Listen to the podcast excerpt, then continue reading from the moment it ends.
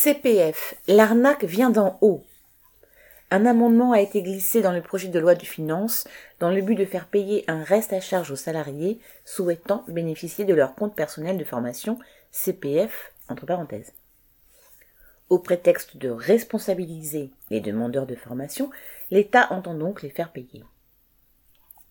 Une réforme du précédent gouvernement Macron avait transformé en euros les quelques heures de CPF, 24 heures par année de travail.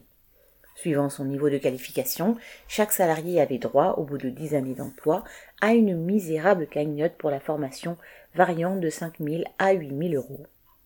Ce nouveau système ne permet pas plus que l'ancien de financer une véritable formation qualifiante. Il a par contre donné l'occasion à toutes sortes d'escrocs de détourner des millions d'euros sous le couvert de pseudo-organismes de formation.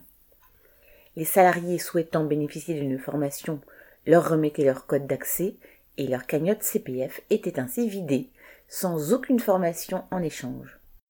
D'autres pseudo-formateurs se sont spécialisés dans l'offre de formation à la création d'entreprises, totalement ou partiellement factices, pour empocher l'argent des CPF.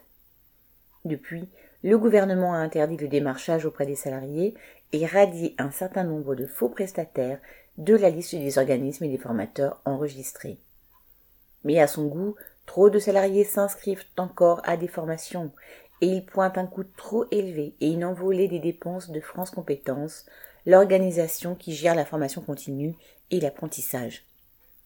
L'argent mis sur le compte personnel de formation est pourtant le produit du travail des salariés, dont ils devraient pouvoir disposer librement. Mais quand il s'agit de voler les travailleurs, le gouvernement ne s'arrête pas à si peu. Nadia Cantal.